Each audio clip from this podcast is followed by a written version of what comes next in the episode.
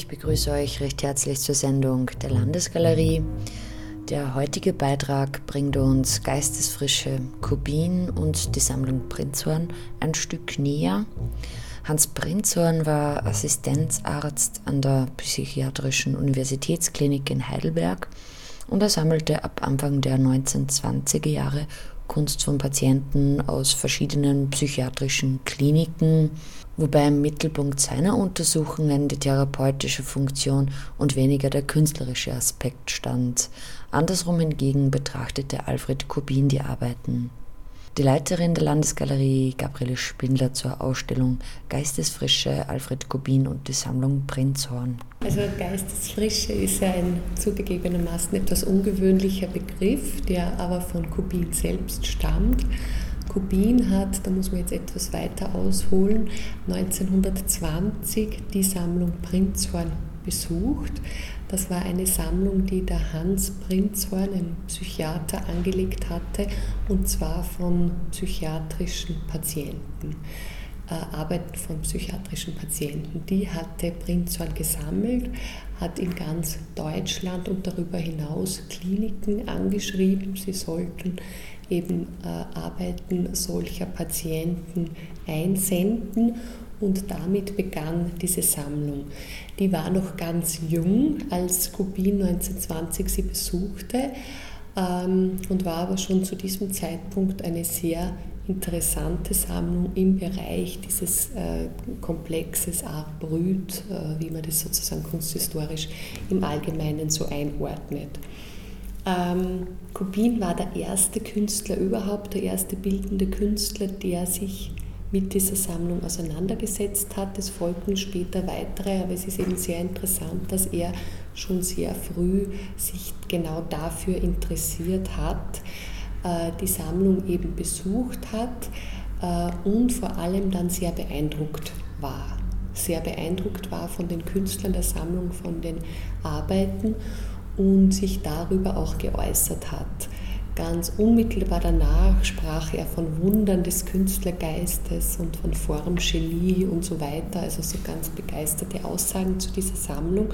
Und 1922, zwei Jahre später, hat er dann eben den Artikel Die Kunst der Irren verfasst, der im Kunstblatt erschienen ist 1922 man weiß nicht genau, ob er ihn nicht schon früher verfasst hat, weil sozusagen das ja alles aus dem Gedächtnis dann auch Beschreibungen der Arbeiten waren. Also nehme ich an, den gab es schon eine Zeit, bis er eben dann 22 publiziert wurde.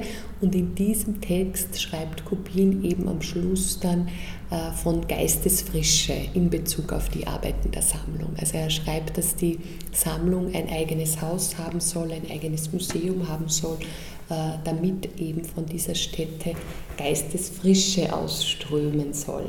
Und das fand ich als einen Begriff, der sehr, mir sehr geeignet erschien für das, für das ganze Ausstellungsprojekt, äh, der vor allem diesen positiven Zugang von Kubin zu diesen Arbeiten psychiatrisch kranker Menschen äh, eben auch signalisiert, Geistesfrische statt Geisteskrank sozusagen.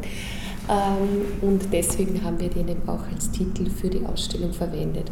Und die Ausstellung hat genau diese Begegnung von Kubin mit der Sammlung Prinzhorn zum Thema. Also wir zeigen fast alle Künstler, die er in seinem Artikel nennt.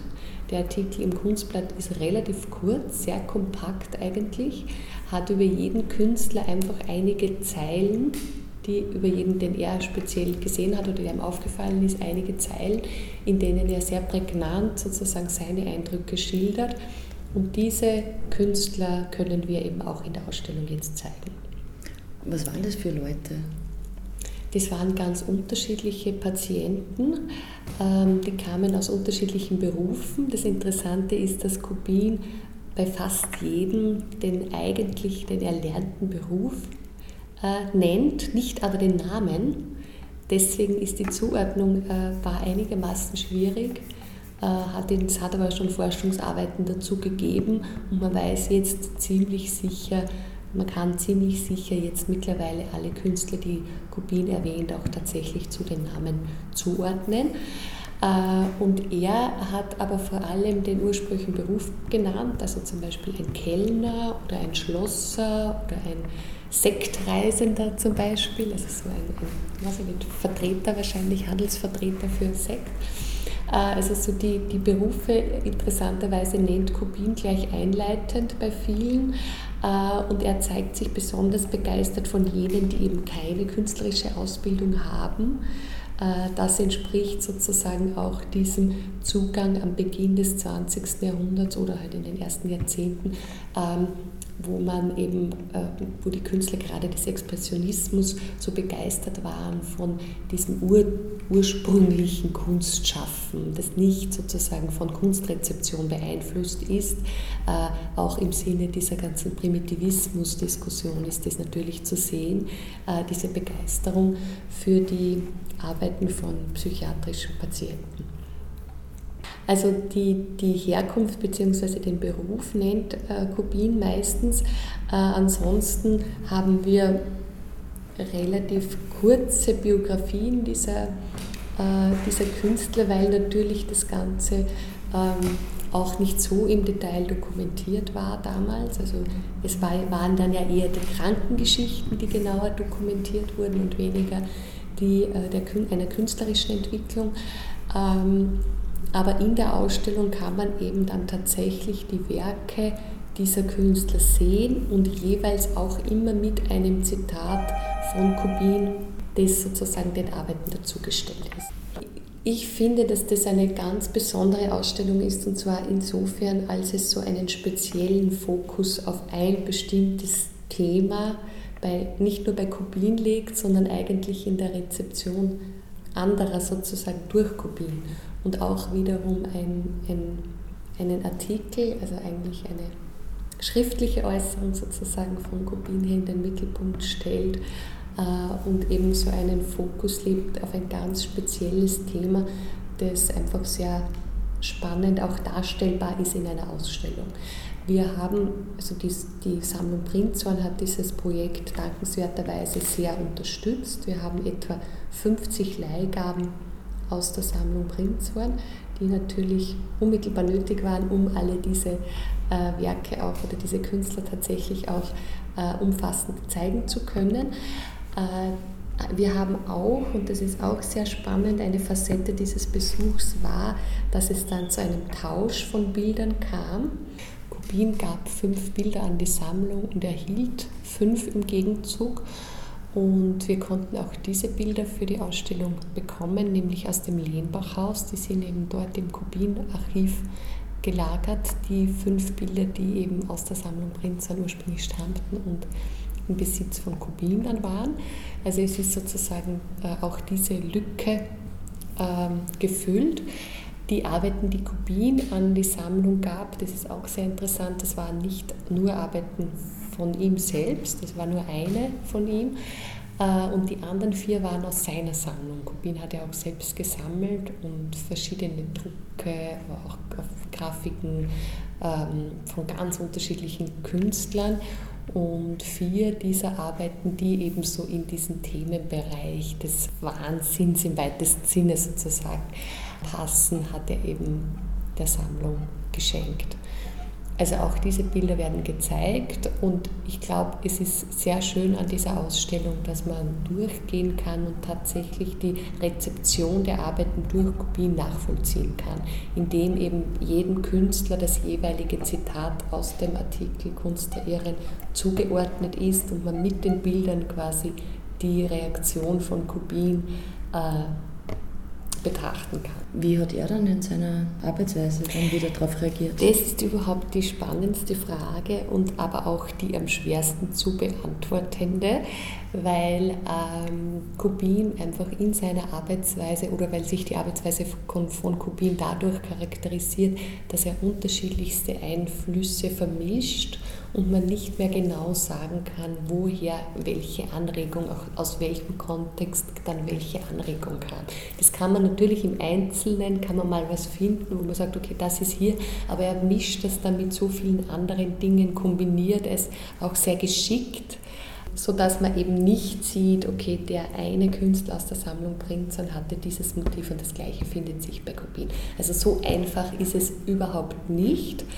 Dennoch sind so ein paar Herangehensweisen an Kunstkombinationen, beispielsweise von Bild und Text, die er bei den Künstlern äh, sah, die ihn inspiriert haben, die er dann in einer zumindest ähnlichen Weise äh, auch anwendet und solche Details. Also in so Details sieht man dann durchaus einen Einfluss, aber eben nie so eins zu eins in einer direkten Motivübernahme. Da gibt es verschiedene andere Künstler, die dann später die Sammlung Prinzhorn besuchten, wo die Einflüsse also viel deutlicher sind. Ich kann bei Kubin vorstellen, dass er vielleicht auch die Künstlerpersönlichkeiten studiert hat, weil bei ihm ja diese Figuren und äh, mhm. Mysterien rund um diese Figuren. Mhm. Es ist jedenfalls, studiert. genau, und es ist jedenfalls interessant, dass er sich offenbar auch für die Biografie sehr interessiert. Also dass er die wenigen Informationen, die man hatte, kommen dann auch gleich in, in seinem Artikel im Kunstblatt wieder vor, wie eben zum Beispiel der Beruf oder auch Teile auch des, des Krankheitsbildes, wobei er das weitgehend ausspart was eigentlich ganz gut ist, weil natürlich in der Rezeption ist ja immer die Problematik, ähm, also in der Rezeption von Kunst von psychiatrischen Patienten gibt es ja immer die Problematik, dass man das manchmal zu sehr auf die Krankheit reduziert, ja, dass man sozusagen immer eins zu eins ähm, nachvollziehen will, wo hat sich die Krankheit wie ausgewirkt, welche Bilder quasi erzeugt eine bestimmt, ein bestimmtes Krankheitsbild. Und das funktioniert ja eigentlich so nicht. Oder es ist sozusagen nicht adäquat, man kommt diesen Bildern, man begegnet den Bildern nicht adäquat, wenn man es darauf reduzieren wird.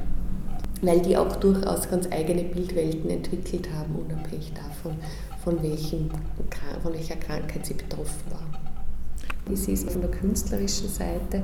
Und da war eben interessant, dass es sozusagen nicht so ein singuläres Phänomen war, diese Begeisterung äh, für diese Art von Kunst, sondern die muss man eben immer eingebettet sehen in diese ganzen Strömungen von, wie ich es eben vorhin schon angedeutet habe, von diesem, dieser Urkunst, diesem Mythos sozusagen. Es gibt eine Kunst, es gibt so ein ursprüngliches Schaffen, äh, das unbeeinflusst ist von kunsthistorischem Wissen oder von kulturellem Wissen oder von kultureller Vorbildung. Mhm. Also diese Ursprungsmythen suchte man eigentlich in solcher Kunst auch zu dieser Zeit, ja. Äh, was nicht in allen Fällen ganz gerechtfertigt ist, weil zum Beispiel der Künstler, den, den ähm, Kubin am meisten schätzte, der Karl Bühler hieß der, ähm, bei dem weiß man zum Beispiel, dass er eben als Schlosser auch ein Kunstschmied war. Ja, war nicht nur Schlosser, sondern auch als Kunstschmied tätig und als solcher hatte er natürlich eine Ahnung. Ja. Es war halt ausgehender Historismus und sehr, es hatte nichts mit der, so viel mit der Kunst der Moderne zu tun, aber er hatte eine, einen Zugang sozusagen, zumindest zu kunsthandwerklichem äh, Wissen und Können. Also das ist sozusagen so ein, auch so eine Art von Mythos, die man dann kreiert. Und dieses ursprüngliche und nicht intellektuell geformte und so weiter. Also alle diese Aspekte. Weit gehen dann die Arbeiten auseinander, die sehr weit. Werden. Ja, das ist also eine sehr breite Palette an Arbeiten. Das meiste ist auf Papier. Der einzige Wehmutstropfen in der Ausstellung ist, dass wir die, die einzigen skulpturalen Arbeiten, die Kubin auch beschreibt, leider nicht bekamen aus Heidelberg, weil die gar nicht mehr reisen. Also die sind leider zu fragil, ähm, sodass die also Heidelberg nicht verlassen. Äh, das wäre noch ein schöner Aspekt, weil es eben auch, also es ist ein Holzbildhauer, so kleine Holzskulpturen, der die macht, so ganz aufwendige, die so auch gerade in diesem Primitivismus-Kontext wieder interessant sind. Ähm, die sind eben leider nicht in der Ausstellung. Das andere ist, also alles, was da ist, ist zum allergrößten Teil auf Papier. Aber hier wirklich die unterschiedlichsten Facetten. Also manche sind sehr ornamental.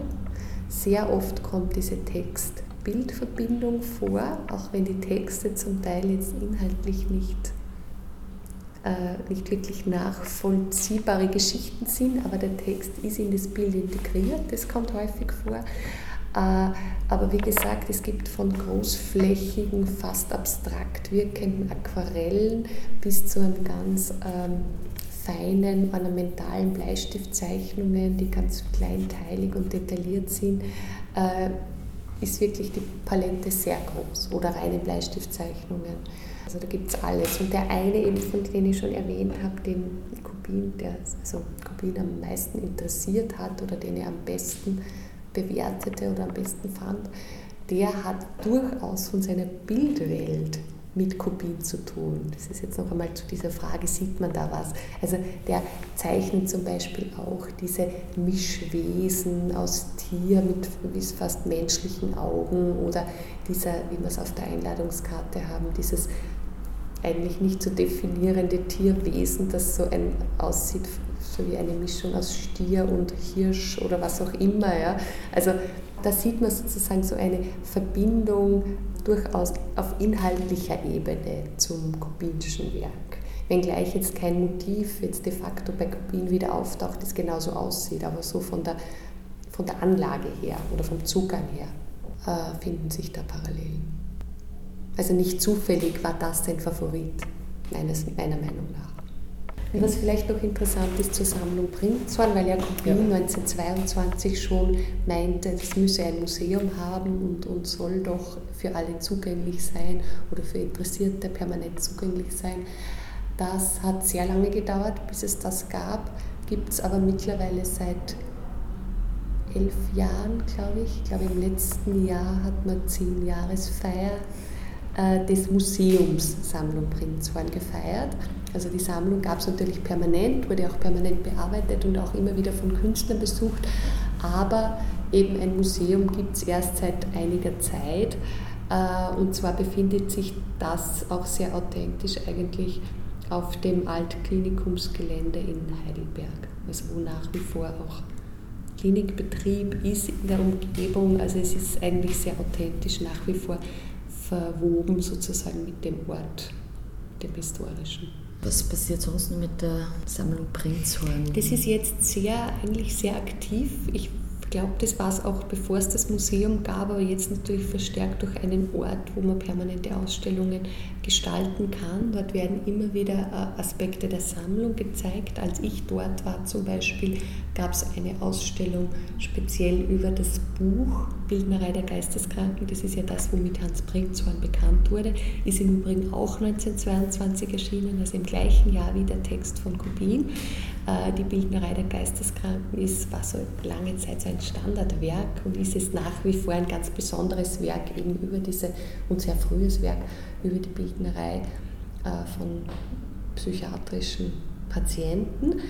Ähm, da gab es zum Beispiel eine Ausstellung speziell über dieses Buch, über die dort erwähnten Künstler mit, mit Beispielen auch aus der Sammlung. Also sie arbeiten die Sammlung oder sie zeigen die Sammlung in bestimmten Facetten, machen aber auch immer wieder Sonderausstellungen zu verwandten Themen. Also diese ganze, dieser ganze Komplex der Abrüt, aber auch der Outsider-Art, dieser ein bisschen breiterer Begriff, kommt in diesen ähm, Museums- Betrieb bzw. in den Ausstellungsbetrieb herein.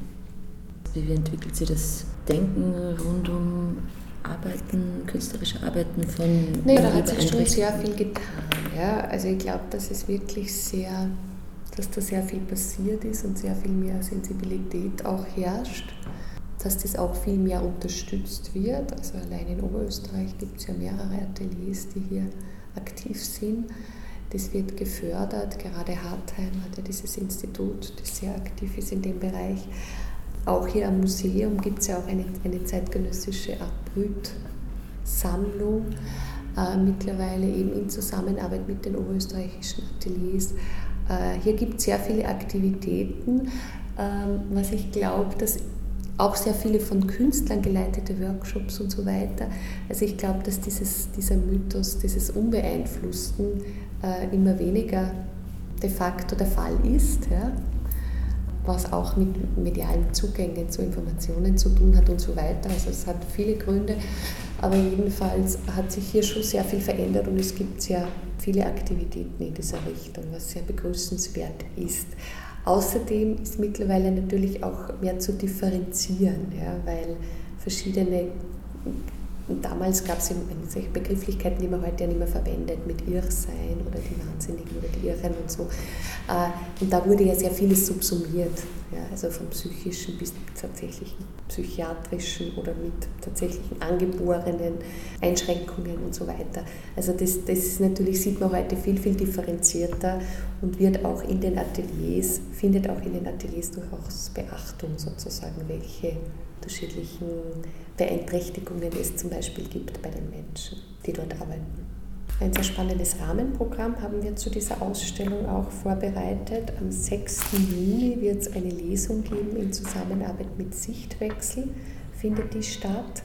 Und zwar äh, werden da Texte von Preisträgern und Preisträgerinnen des Literaturwettbewerbs Ohrenschmaus gelesen von Doris Schüchner und Thomas Pohl. Die werden diese Texte lesen, die wirklich sehr beeindruckend sind. Ohrenschmaus, das ist dieser Literaturwettbewerb für Menschen mit Beeinträchtigung. Äh, und eben Preisträgertexte aus den letzten Jahren werden vorgestellt. Das ist sicher eine gute Ergänzung sozusagen aus dem literarischen Bereich zu, diesem, zu dieser bildenden Kunst. Gabriele Spindler zu Geistesfrische, Kubin und die Sammlung Prinzhorn. Was gibt es sonst noch zu sehen und zu hören in der Landesgalerie Linz? Die Ausstellung Walker Evans läuft noch bis 26. Mai. Da gibt es ein ganz tolles Programm, Konzertprogramm bei der Matinee. Also wieder mit Frühstück und dann eben Konzert um 11 am 26. Äh, das ist eine Gruppe, die ähm, europäische mit US-amerikanischen Traditionen verbindet im musikalischen Bereich. Das wird sicher ein auch sehr zu Walker Evans eben passendes Programm für diese Matinee. Und im Juni eröffnen wir zwei Ausstellungen, Johanna Dorn Malerei und Someone Else, die Fremdheit der Kinder, eine zeitgenössische Videoausstellung zu auch einem ganz speziellen Thema. Und dann beginnt im Juni eben mit diesen Ausstellungen, die dann auch im Kubin-Kabinett äh, eine Neuaufstellung beinhalten. Das Dunkel der Kindheit, also Alfred Kubin in seiner Auseinandersetzung mit kindlichen Welten. Damit beginnt dann auch schon dieser Themenschwerpunkt zu den unterschiedlichen Lebensaltern, die die zweite Jahreshälfte in der Landesgalerie bestimmen werden. Und am 9. Juni, genau zum Abschluss der Ausstellung März, also März 1913, die Gründungsmitglieder der Linzer Künstlervereinigung, findet ebenfalls eine Matinee statt. Am 28. Mai gibt es eine Podiumsdiskussion zu Ottmar Zichier. Und zwar wäre er an diesem Tag 75 geworden und wir haben ja eine ziemlich große Zichier-Sammlung mittlerweile äh, im, im Landesmuseum hier zeigen wir eine Auswahl aus dieser Sammlung, aus diesem Anlass im Rundgang im ersten Stock und eben äh, begleitend zu dieser Veranstaltung, bei der es nicht nur um Ottmar Zeche gehen wird und um die Bedeutung der Zeichnung in seinem Werk, äh, das ja fast ausschließlich Zeichnung umfasst, sondern eben auch insgesamt über die, über die Bedeutung von Zeichnung in der Gegenwartskunst. Da wird der Jan Tabor dabei sein, Lorenz Estermann, Gernot Heiß, von dem wir eine ganz bedeutende Ziche-Sammlung erworben haben, ein langjähriger Freund von Ziche und ich. Und das war die Sendung der Landesgalerie. Die nächste wird es geben am 20. Juni um 17.30 Uhr. Und bis dahin wünsche ich euch eine schöne Zeit.